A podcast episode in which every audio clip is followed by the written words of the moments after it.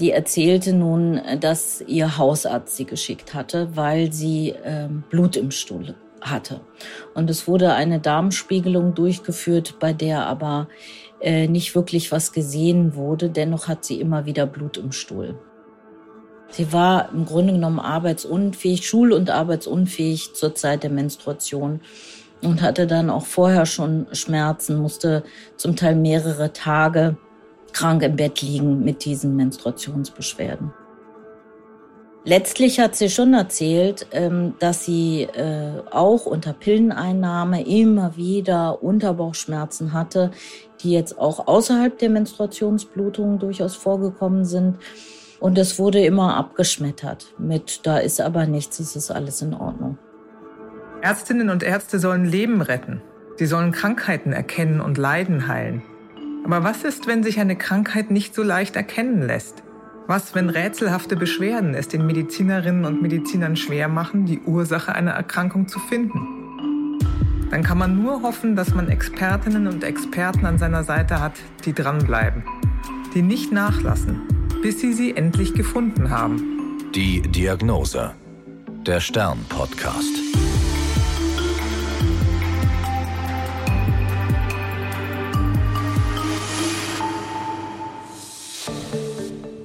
Ich bin Annika Geißler, Ärztin und Redakteurin und beim Stern für die Rubrik Die Diagnose verantwortlich.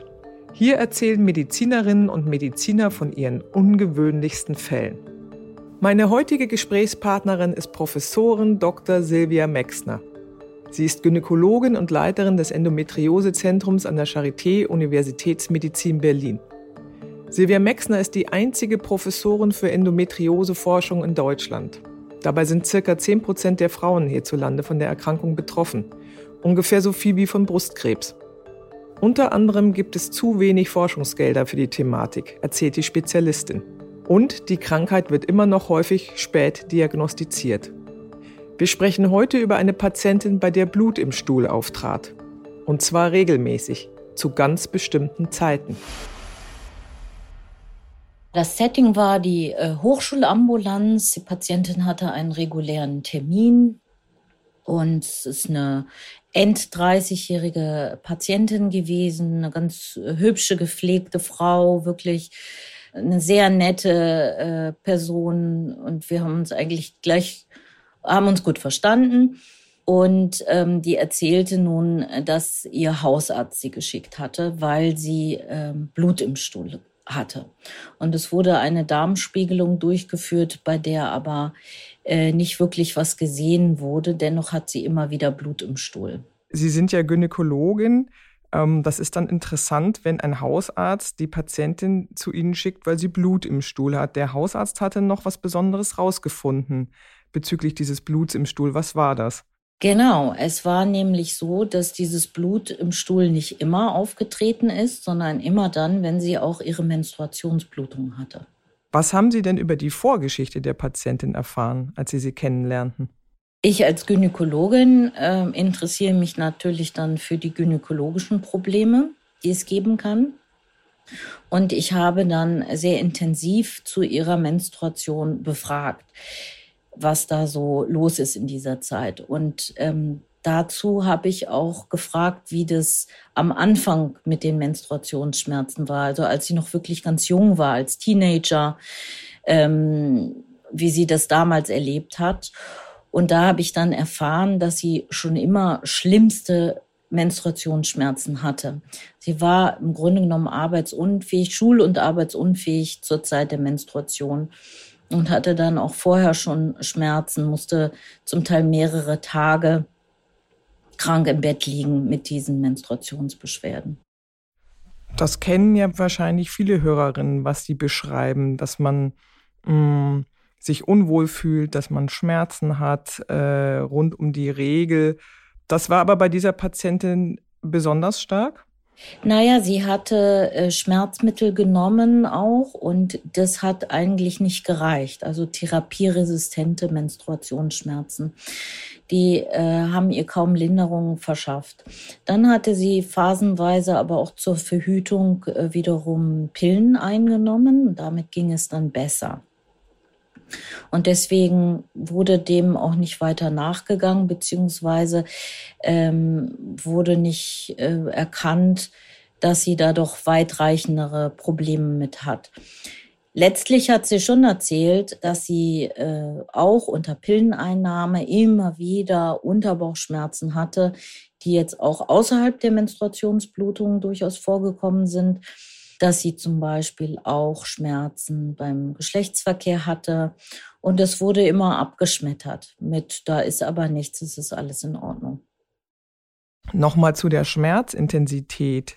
Sie haben gesagt, das sind äh, therapieresistente Schmerzen gewesen. Ähm, ich glaube, Ärztinnen und Ärzte arbeiten ja gerne mit einer Schmerzskala. Wie doll waren denn die Schmerzen?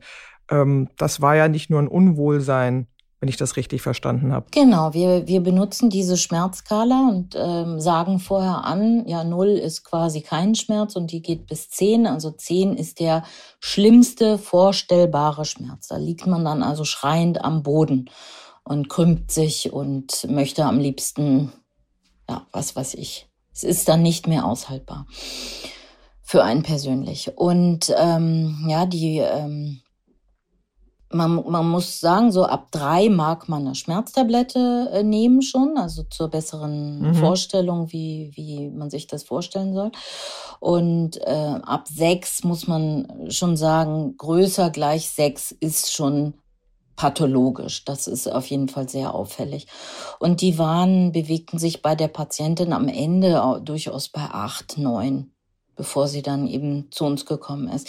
Sie hatte nämlich dann auch ähm, phasenweise versucht, schwanger zu werden und das hat so auch nicht geklappt. Und deswegen, das ist ein anderer Punkt, der auffällig war in ihrer Anamnese, hatte sie aber deswegen eben auch die Pille abgesetzt und dann die Schmerzen wieder mehr und mehr äh, äh entwickelt. Diese Geschichte die sie da erfuhren, ging ja schon recht lange mit den Schmerzen rund um die Regel. Ähm, sie sagten vorhin, das wurde abgetan oder das wurde, ja, dem wurde nicht so richtig nachgegangen. Ähm, sie war ja all die Jahre in gynäkologischer Behandlung. Wonach wurde da geguckt, dann vielleicht doch zwischendurch mal, woher das rühren könnte? Bekam sie da Untersuchung? Na, sie hat schon äh, ihre regelmäßige gynäkologische Untersuchung bekommen und zum Teil auch Ultraschalluntersuchungen, aber der Kollege hatte eben nichts Auffälliges gesehen. Hm. Wonach guckt man denn als Gynäkologin oder Gynäkologe bei ähm, so einer Ultraschalluntersuchung? Ähm, ja, wonach wird da gefahndet? Was man hätte entdecken können vielleicht? Na, man hätte im ersten Schritt schon äh, bei der gynäkologischen Untersuchung was tasten können. Also bei der gynäkologischen Untersuchung schaut man eben einmal sich äh, mit den Spekula, das erinnern vielleicht ja viele, beim Krebsabstrich ähm, in die Scheide und schauen sich den Muttermund an. Aber hinter dem Muttermund ist eben der Raum zwischen äh, Scheide und Darm, das hintere Scheidengewölbe. Und da sollte man auch einmal hinschauen. Und ähm, bei der gynäkologischen Untersuchung, Tastuntersuchung, da versucht man eben auch zu verstehen, wie groß die Gebärmutter ist und wie mobil die Gebärmutter ist. Die Gebärmutter ist nämlich eigentlich ganz beweglich im Becken. Die ist jetzt nicht fixiert, sondern äh, die schwebt so ein bisschen eingebettet in Bändern. Ähm, über dem Beckenboden und ist daher eingebettet und über bindegewebige Strukturen dann verbunden. Aber äh, beweglich ist sie unbedingt. Also die äh, lässt sich gut nach rechts und links und vorne und hinten bewegen, ohne dass das weh tut. Ja, das ist ganz wichtig. Und ähm, bei der Patientin nun war äh, das total fixiert. Das ließ sich nicht bewegen. Und wenn man sehr, ich meine, man, man muss schon zugeben, man muss auch Erfahrung haben damit, ähm, ähm, so auffällige Tastbefunde dann auch zu begreifen und zu erfassen. Und daran mangelt es oft. Ähm, und man muss auch relativ hoch tasten. Also man muss schon gründlich untersuchen. Und ähm, da fiel also eine Resistenz auf, eben in diesem hinteren Scheidengewölbe. Das eigentliche Scheidengewölbe war zwar jetzt vom Anschauen her unauffällig, aber man tastete ähm, eben wie so, eine, so, so ein Beton. Ähm, oder wie so ein Brett eben eine Resistenz hinter der Gebärmutter zwischen Gebärmutter und Darm. Und das war allein schon bei der Tastuntersuchung auffällig. Bei dem Ultraschall dann, auch das muss man natürlich, ähm, muss man Erfahrung haben, kann man auch ähm, ne, zum einen die Organe sich anschauen, Gebärmutter und Eierstöcke. Das ist ja das, was die Gynäkologinnen und Gynäkologen eben interessiert und anschauen. Aber man kann auch die Beweglichkeit der äh, Genitalorgane zur Blase zum Beispiel hin prüfen, indem man eben auch Bewegungen durchführt beim Ultraschall und dann sehen kann, ob die Blase sich abschiebt von der Gebärmutter. Und genauso kann man das äh, zum Darm hin machen, kann da schauen, ob der Darm äh, verschieblich ist gegenüber der Gebärmutter. Und in bei dieser Patientin fiel nun auf, dass dort zwischen Gebärmutter und Darm ein großer Knoten saß. Den hat man auch im Ultraschall gut gesehen. Und ähm, das war auf jeden Fall sehr auffällig. Außerdem hatte sie auch noch Zysten an den Eierstöcken und diese Zysten waren auch auffällig. Ich fasse nochmal zusammen, bevor wir jetzt zur Auflösung kommen und Sie erzählen, worum es sich dabei genau handelt. Eine Frau Ende 30, seit 20 Jahren ungefähr starke Schmerzen rund um die Regel, wirklich sehr starke Schmerzen. Ähm, jetzt aktuell neu aufgetreten und entdeckt Blut im Stuhl und zwar zyklisch äh, abhängig von der Periode. Das hatte der Hausarzt herausgefunden. Deswegen war die Frau bei Ihnen vorstellig geworden. Ähm, Sie haben ganz viel von der Vorgeschichte erzählt. Das ist jetzt das Bild, das ich Ihnen bot. Was ist denn die Erkrankung? Dafür sind Sie ja auch Spezialistin. Äh, was hatten Sie im Kopf? Beziehungsweise nach dem Tastbefund, dieses harte Brett, was Sie da ertastet haben, was war Ihnen da schon relativ klar? Dass sie eine Darmendometriose haben muss. Es gibt nichts anderes, was zyklisch Blutungen verursacht im Darm. Endometriose ist das Stichwort. Genau. Was, was ist das denn? Erklären Sie das doch bitte mal. Endometriose ist letztlich das Vorkommen von Gebärmutterschleimhautartigem Gewebe außerhalb der Gebärmutterhöhle. Nur in die Gebärmutterhöhle gehört Gebärmutterschleimhaut hin. Und wenn sie sich ähm, in die Muskelwand ausdehnt der Gebärmutter, dann sprechen wir von Adenomiose. Also die Patientin hatte eine schwere Adenomiose. Wenn sie in den Eierstöcken in Form von Zysten auftritt, dann nennen wir das Endometriome, also Endometriose, Zysten in den Eierstöcken, das hatte sie auch. Und wenn sich das äh, von der Gebärmutter äh, Hinterwand äh, ausbreitet über die Organgrenze hinüber in den Darm, richtig in die Darmwand und dort die gesamte Darmwand durchwandert und sich dort ausbreitet und wächst bis hin zur anderen Seite des Darmes quasi von außen nach innen das Lumen erreicht und auch die Schleimhaut erreicht, was relativ selten ist, dann kommt es tatsächlich zu zyklischen Blutungen aus dem Darm. Und das ist dann eben die ähm, Darmendometriose. Gebärmutterschleimhaut, die nicht in der Gebärmutter äh, vorhanden ist oder an anderen Stellen vorkommt. Wie muss man sich das vorstellen? Warum passiert das überhaupt? Ja, wenn wir das so genau wüssten, ähm, dann wäre das äh, Thema wahrscheinlich auch noch mal anders be behandelt. Im Moment ähm, gehen wir davon aus, dass die Gebärmutter ähm, sehr starke Bewegungsabläufe durchmacht bei manchen Menschen, nicht bei allen. Und ähm, deswegen ähm, haben sehr viele eben auch Regelschmerzen. Regelschmerzen per se bedeutet jetzt nicht automatisch, dass man Endometriose haben muss, aber bei manchen äh, sind eben diese Kontraktionsabläufe in der Gebärmutter sehr, sehr stark.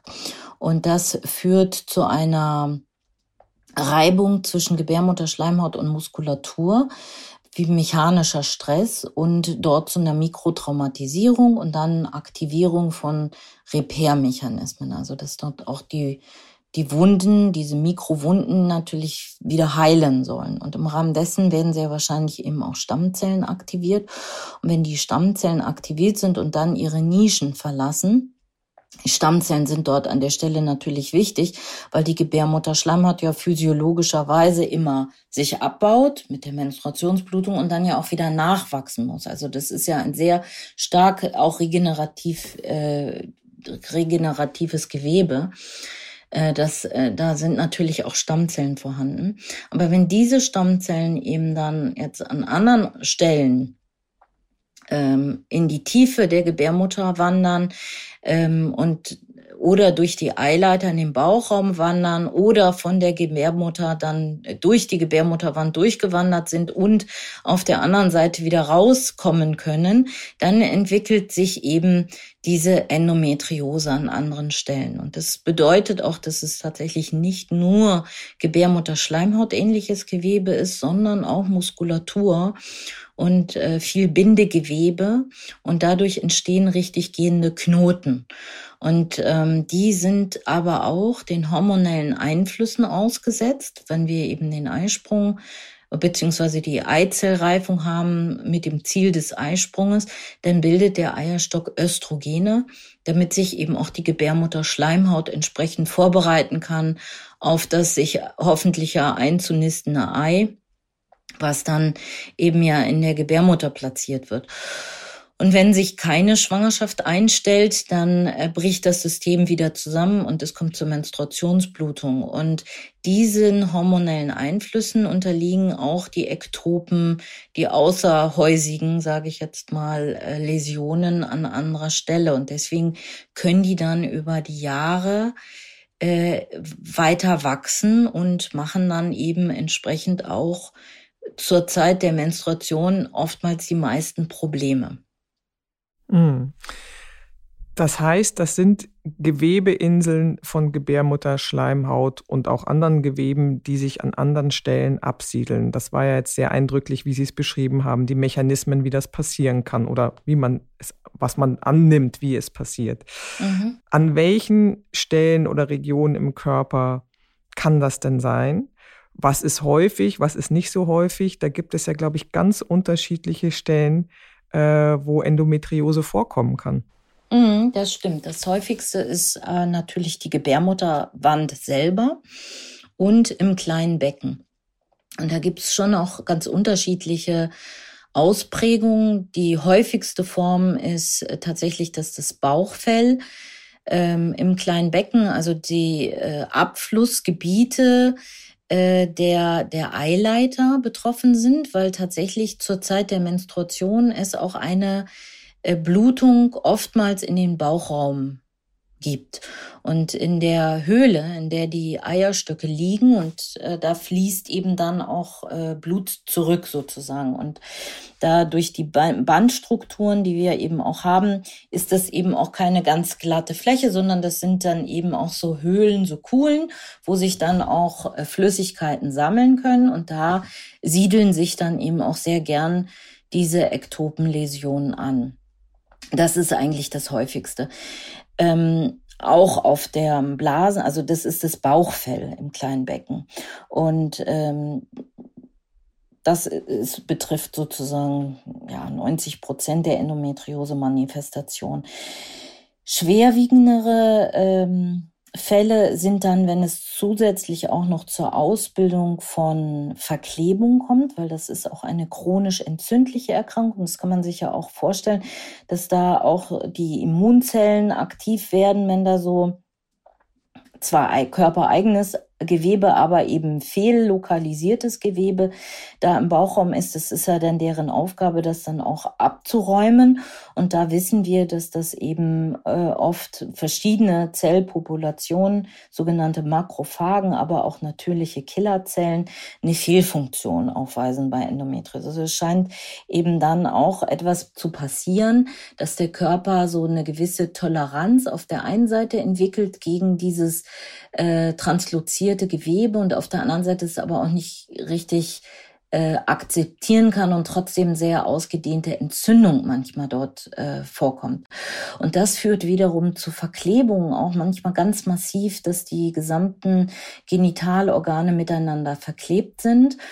Auch kann es mal dann zu Zysten kommen, diesen äh, sogenannten Endometriomen. Im Volksmund sagt man Schokoladenzysten, weil die Flüssigkeit ganz wie dunkelbraune, zähflüssige äh, Flüssigkeit eben ist, weil das das alte Blut ist, was dann in die Zyste hineinblutet und ja aber nicht ablaufen kann. Und dann sammelt sich das und dann können diese Zysten auch immer größer werden.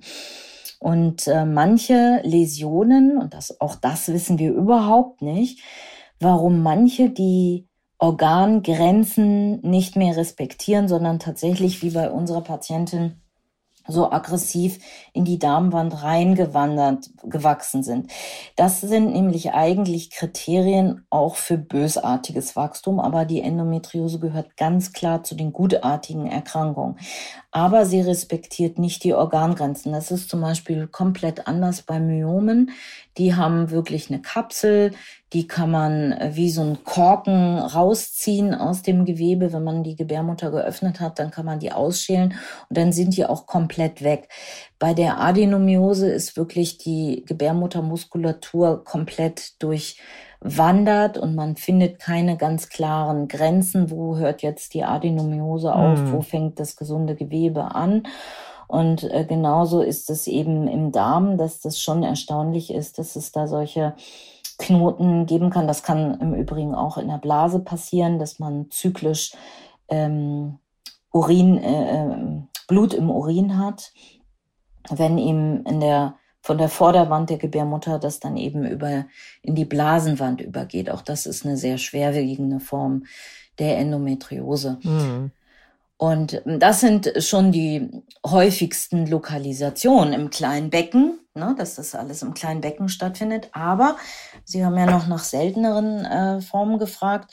Durch den Fluss der Bauchfellflüssigkeit im Bauchraum ist eine kleine Pfütze Flüssigkeit und durch die Atmung äh, und den Unterdruck im, im Bauch zirkuliert diese Flüssigkeit und, und zwar im im Uhrzeigersinn kann man sich, äh, kann man eigentlich sagen, ähm, kann es auch sein, dass solche Zellen zum Zwerchfell nach oben zum Zwerchfell verschleppt werden können. Und zwar ist dann das rechte Zwerchfell meist betroffen. Und das führt zum Beispiel, das ist auch äh, kurios, zu zyklischen Schulterschmerzen. Da haben ah. die äh, Betroffenen dann, das ist auch etwas, das könnte man eigentlich auch nochmal in einem Fallbericht schildern, weil ähm, weil das natürlich die Frauen eher zu einem Orthopäden dann führt mhm. und es werden manchmal sogar Arthroskopien gemacht von einem Schultergelenk. Ähm, dabei ist eben das Wichtige, dass das zyklisch ist und auch da gibt es quasi keine andere Differentialdiagnose. Wenn zyklische Schulterschmerzen bestehen, dann muss man nach einer Zwerchfellendometriose gucken.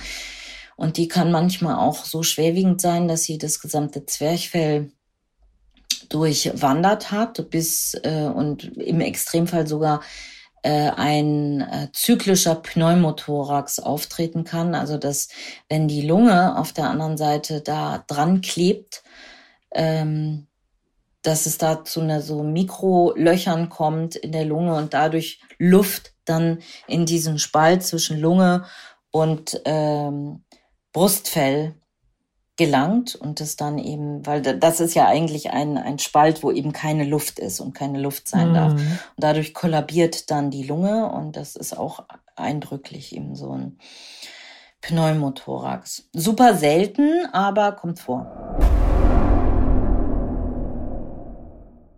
Gut, dann nehmen wir mit sozusagen diese zyklischen Blutungen sind das Wichtige und das Auffällige, vielleicht an anderen Orten. Das kann man sich ja sozusagen mal ähm, merken äh, als, als äh, Merkmal. Mhm. Die Patientin hatte ja auch einen Kinderwunsch, hatten Sie vorhin erwähnt. Was hat denn Endometriose mit diesem Thema zu tun? Ja, sehr viel ist aber nicht so leicht zu beantworten, weil das viele Faktoren sind, die da Einfluss drauf nehmen können. Einmal ähm, natürlich, ich habe erwähnt, dass es zu Verklebung kommt und bei der Patientin war letztendlich, äh, also die hatte äh, letztendlich ein Extrembefund. Ja, das haben wir dann erst während der Operation, äh, das gesamte Ausmaß der Endometriose haben wir erst während der Operation gesehen, dass sogar der, der Bereich vom Dickdarm, wir nennen den Zykalpol, da wo eben auch der Blinddarm dranhängt, mit dem rechten Eierstock zusammengewachsen war und äh, auf der anderen Seite linksseitig eben der Darm mit der linken Adnexe zusammengewachsen war. Also das sind dann allein mechanisch-anatomische Veränderungen, die das ähm, physiologische, die physiologische Funktion der der Eileiter so stark beeinträchtigen, denn normalerweise ist das alles frei und der Eileiter hat einen Fimbrientrichter und der wandert richtig äh, am Eierstock entlang und sucht sich die Stelle, wo dann die Ovulation, also der Eisprung stattfindet. Das muss alles sehr frei sein und beweglich sein. Und wenn es zu so ausgeprägten Verklebungen kommt, dann kann das schon mal rein mecha mechanisch nicht funktionieren. Das andere ist dann zum Beispiel bei dieser Patientin auch, dass sie ja Schokoladenzysten hatte an den Eierstöcken. Die wiederum machen auch die Eizellen schlechter, die Eizellqualität ist dann schlechter, die Eizellreifung ist schlechter, ähm, die Funktion der Eileiter, die nämlich dann das ähm, äh, gesprungene Ei aufnehmen, ist auch gestört. Die waren eben auch sehr ödematös und auch von Endometriose betroffen. Denn der Eileiter transportiert ja dann das äh, zu befruchtende Ei erstmal durch den gesamten Eileiter. In der Mitte des Eileiters findet eigentlich die Befruchtung statt und dann wandert das befruchtete Ei noch sechs weitere Tage durch den Eileiter, bis es dann sozusagen in der Gebärmutter sich dann einnistet.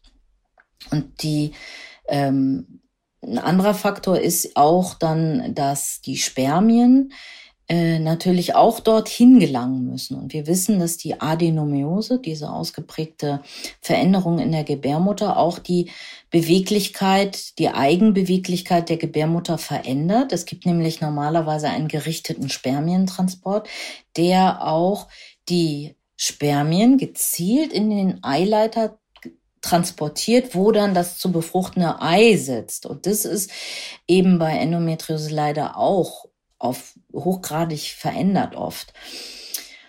Und dann kommt ja noch die Gebärmutter selber, die verdickte Wand. Auch hier gibt es entzündliche Veränderungen und ähm, wir wissen mittlerweile, ähm, weil wir bessere Daten dazu haben, dass eine ausgeprägte Adenomiose da auch ein wesentlicher Faktor ist. Also es kommen sehr viele Faktoren zusammen. Deswegen ist es, wäre es auch eigentlich für diese Patientin total wichtig gewesen, das Ganze mindestens zehn Jahre eher zu diagnostizieren. Sie hat das äh, tatsächlich dann erst mit Ende 30 auch noch zusätzlich gemerkt, dass sie nicht schwanger werden konnte. Spätestens dann hätte ein Frauenarzt, äh, Frauenärzten sagen müssen, upsala, warum klappt denn das jetzt hier nicht? Wir müssen unbedingt nachgucken. Bei der Patientin ist es ganz, ähm, na was heißt tragisch? Es war dann so, dass ich sie dann, ähm, sie, sie steuerte dann ja schon auf das 40. Lebensjahr zu, als ähm, als wir uns dann gesehen haben, erst war sie so 38, im, äh, dann haben wir, oder 39, dann haben wir dann habe ich sie schnell in den Kinderwunschzentrum geschickt, weil man muss wissen, dass nämlich die Kostenübernahme für reproduktionsmedizinische Maßnahmen nur bis zum 40. Lebensjahr übernommen werden von den Kassen und dass dann die Anträge dafür auch vorher gestellt werden müssen. Und da hatten wir dann plötzlich ein richtiges Zeitproblem, ähm, dass ich sie gar nicht erst äh, operativ versorgen konnte, sondern sie wirklich erst zum, zur Beratung ins Kinderwunschzentrum geschickt hat. Dann dann haben sie dort ein Spermiogramm durchmachen lassen. Also die, der Partner, die Spermienqualität muss ja immer auch mit beurteilt werden. Und dann stellte sich aber dann heraus, dass der Partner tatsächlich auch Probleme hatte. Und das ist auch gar nicht so selten, dass beide Partner Probleme haben. Aber wenn dann beide eben schwerwiegende Probleme haben, dann äh, ist es halt auch eine schwierige Situation. So dass sich das Paar dann aktiv gegen Kinderwunsch, weiter Fortsetzen des Kinderwunsches mit diesen reproduktionsmedizinischen Maßnahmen entschieden hat, weil die Chancen einfach sehr, sehr schlecht waren und sie dann aber abschließen konnten damit. Also das ist ja auch was Wichtiges, ne? dass man dann beraten wird und dann eben für sich entscheidet, naja gut, dann ist das so, kann ich auch mitleben. Ich will das jetzt auch nicht weiter probieren. Sie, also das war bei denen die Entscheidung. Sie haben, sind gar nicht da eingestiegen, sonst hätte man das natürlich auch nochmal probieren können. Das ist ja ein, eine ja, weitreichende Entscheidung und ein weitreichendes, ja, ein Einschnitt, würde ich sagen. Kann ich mir vorstellen, wenn der Kinderwunsch dann ad acta gelegt wird oder werden muss. Wie haben Sie die Patientin dann letztendlich therapiert? Ähm, wir hatten dann in der Zeit nochmal eine Hormontherapie äh, probiert, weil ich sie natürlich äh, in dieser Entscheidungsphase nicht ganz ohne Therapie und Entlastung äh, haben wollte. Ähm, das heißt, eine Thera Hormontherapie ist eine Gestagen-Monotherapie, so dass sie keine Blutung mehr hatte. Das hat ihr auch erst Erleichterungen verschafft. Aber letztlich hat sie dann doch gemerkt, dass sie weiterhin Beschwerden hatte. Und wir und sie stellte sich dann wieder vor und wollte dann gern die die operative äh, Sanierung, sagen wir dazu. Aber es war ja dann auch klar, dass wenn eben der Darm so ausgedehnt äh, betroffen ist, dass man sozusagen auch eine Darmteilresektion planen musste. Und eine Darmteilresektion ist schon ein Eingriff, der natürlich auch nicht ganz ohne ist, weil man wirklich vom Darmschlauch ein Stückchen entfernen muss und die beiden Enden wieder aneinander nähen muss. Und das kann man sich vorstellen, äh, kann gut klappen, aber wenn das an der Stelle dann eine Wundheilungsstörung verursacht, dann ist es eine schwerwiegende Komplikation. Ähm, das mussten wir oder das, das hat, dafür hat sie sich dann entschieden. Wir haben dann aber auch noch überlegt, sie war dann inzwischen 41, ähm, was wir jetzt mit der Gebärmutter machen, weil das ist ja auch klar, wenn man jetzt nur den betroffenen Darm entfernt, aber die super erkrankte Gebärmutter drin lässt, dann hat sie mit dieser Erkrankung weiterhin auch Beschwerden. Und ähm, wir haben dann sehr intensiv auch über die Option Gebärmutterentfernung, ja oder nein gesprochen. Und letztlich war es so, dass die Patientin wirklich so, so schmerzgeplagt war, auch außerhalb, mittlerweile auch außerhalb der Blutung, dass wirklich das ganze Becken ähm, schmerzhaft war, der Beckenboden verspannt war, ähm, sie kaum Geschlechtsverkehr haben konnte und ähm, sie das alles immer so er, ertragen hat, dass wir äh, allein deswegen, weil all, allein die gynäkologische Untersuchung schon so schmerzhaft war, dann besprochen haben, dass wenn wir jetzt operieren, wir sie wirklich komplett sanieren, auch mit Gebärmutterentfernung. Und das war dann letztlich auch eine goldrichtige Entscheidung, weil, wie gesagt, intraoperativ man kann im Vorfeld nicht immer alles wirklich äh, wissen, wie das im Bauchraum dann aussieht. Wir hatten ja schon viele Faktoren gesagt, die klar waren, Eierstöcke, Gebärmutter, Enddarm, aber dass dann eben auch noch der der Blinddarm und der Zykalpol da auch noch mit reingeklebt war, das hatte man eben dann erst während der Operation gesehen. Und das muss man sich wirklich, also es, es tat mir so weh, das zu sehen, dass diese Frau 20 Jahre so leiden musste. In dem Moment war ich auch so schockiert. Ich, wir waren dann, ich glaube, neun Stunden am Operieren und ich habe dann den Partner danach angerufen und in dem Moment musste ich auch noch mal fragen, sagen Sie mal, sagen Sie mir noch mal bitte, wie lange hatte ihre Frau jetzt schon Schmerzen? Und er hm. dann irgendwie so sagte, na, ich kenne sie gar nicht anders. Sie ist immer krank. Die waren auch schon sehr lange zusammen, auch ein ganz nettes Paar zusammen. Ja, schlimm. Das ist, das ist wirklich schlimm. Wie geht es der Frau denn heute? Sehr gut. Also sie war, äh, muss man sagen, sehr traumatisiert von diesem ganzen Befund. Das war ja auch dann eine zweifache Darmoperation, also am Enddarm und an dem Zykalpo. Sie hatte sogar auch am Dünndarm verschiedenste Endometrioseherde. Und wir haben dann ja eine zweifache Darmteilresektion gemacht. Und deswegen hat sie ein sogenanntes protektives Stoma bekommen, also einen künstlichen Darmausgang, den man aber nach ein paar Wochen wieder zurücklegen kann, um diese mhm. Nähte an den Därmen zu schonen, ja, weil der Darm, dem, dem können wir ja jetzt auch nicht sagen, mach mal drei Wochen Pause. Äh, wir haben jetzt hier Wundheilung, die ablaufen muss, sondern der Darm arbeitet und muss dann auch funktionsfähig sein. Und um das Risiko zu minimieren, dass sie da ähm, so Wundheilungsstörungen an diesen Nähten entwickelt, haben wir den Stuhlgang eben ausgeleitet. Und das ist natürlich, da haben wir vorher drüber gesprochen, da wird, wird man auch immer drüber aufgeklärt, dass das nötig sein muss, aber trotzdem hofft man natürlich, dass das nicht passiert. Und das war dann für sie auch natürlich absolut belastend ähm, und zum Teil auch ähm, ja, da war sie wirklich traumatisiert. Also es war, glaube ich, eine ganz schreckliche Zeit für sie. Aber von den Schmerzen her und so weiter geht es ihr jetzt gut. Zum Abschluss, was können Sie den Hörerinnen und Hörern mitgeben? Was sind denn nochmal sozusagen die typischen Sätze, die Sie mitgeben können, wo man hellhörig werden sollte? Sei es nun als behandelnder Gynäkologe oder behandelnde Gynäkologin und sei es als Hörerin und Hörer, die vielleicht Beschwerden haben oder jemanden kennen. Naja, was viele Frauen äh, berichten, ist, ähm, dass ihr Umfeld und auch äh, die behandelnden Kolleginnen und Kollegen diese extremen Regelschmerzen abgetan haben.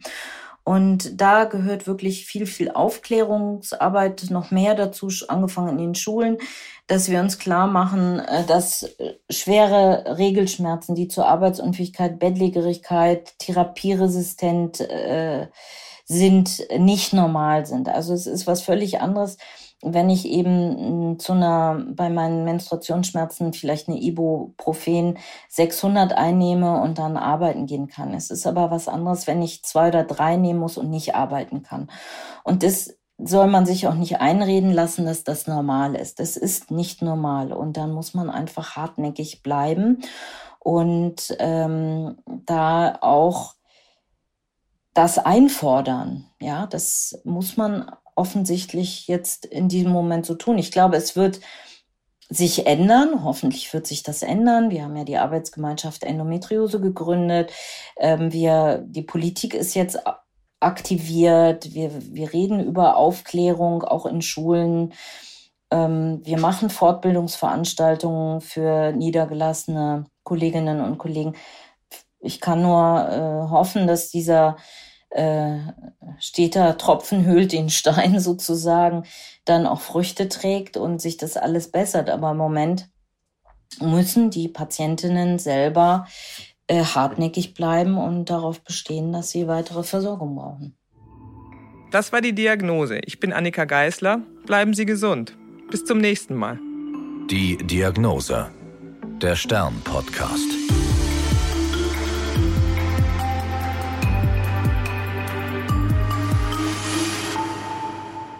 Dieser Podcast ist eine Produktion der Audio Alliance.